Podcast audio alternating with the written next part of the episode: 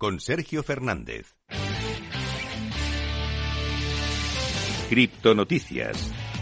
Empezamos a repasar la actualidad del mundo cripto y empezamos por una noticia de Binance que además nos pilla muy cerquita y es que Binance está buscando una licencia criptográfica en Alemania. Lo confirmó su propio CEO, el CEO Chan Penzao, que dijo que la compañía está solicitando la aprobación regulatoria en Alemania. La medida es supuestamente parte del plan de expansión europea y global perseguida por Binance. Los, los supervisores de mercado en Francia emitieron, emitieron recientemente una licencia DASP para el intercambio de CZ, es decir, para Binance. Y además las jurisdicciones de la región del Golfo también dieron la bienvenida a la gigantesca plataforma que parece que va expandiéndose por todo el mundo y bueno, pues ya parece que quiere echar también sus redes en Alemania. Ahora vamos a seguir con el culebrón de la semana pasada, de la anterior. Me parece que también va a ser de esta y seguramente también de la siguiente. Estoy hablando del desplome de Terra Luna que sigue teniendo consecuencias. Y es que la comunidad de Terra ha rechazado en una votación preliminar la propuesta de Do para bifurcar la red. Si bien la votación oficial tendrá lugar el próximo 18 de mayo, un sondeo preliminar revela que la comunidad de Terra no estaría mayoritariamente a favor de bifurcar y crear una nueva versión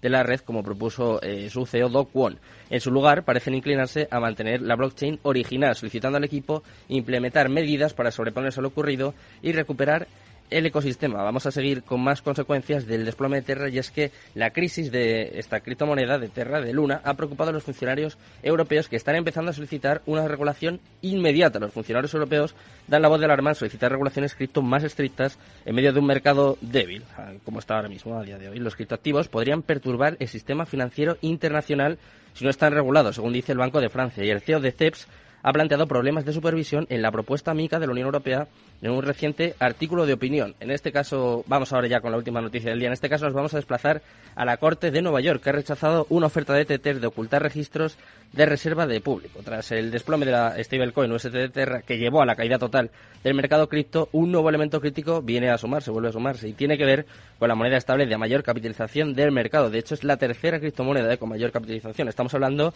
de Tether, que en el día de ayer, en los últimos días, ha hecho una petición que presentó ante la Corte Suprema del Estado de Nueva York solicitando permiso para impedir al público la visualización de documentos que explican la composición de las reservas de Tether en los últimos años. Por suerte, esta petición ha sido rechazada, pero sigue creando algunas dudas, ¿no? sobre todo la transparencia, como siempre, de Tether.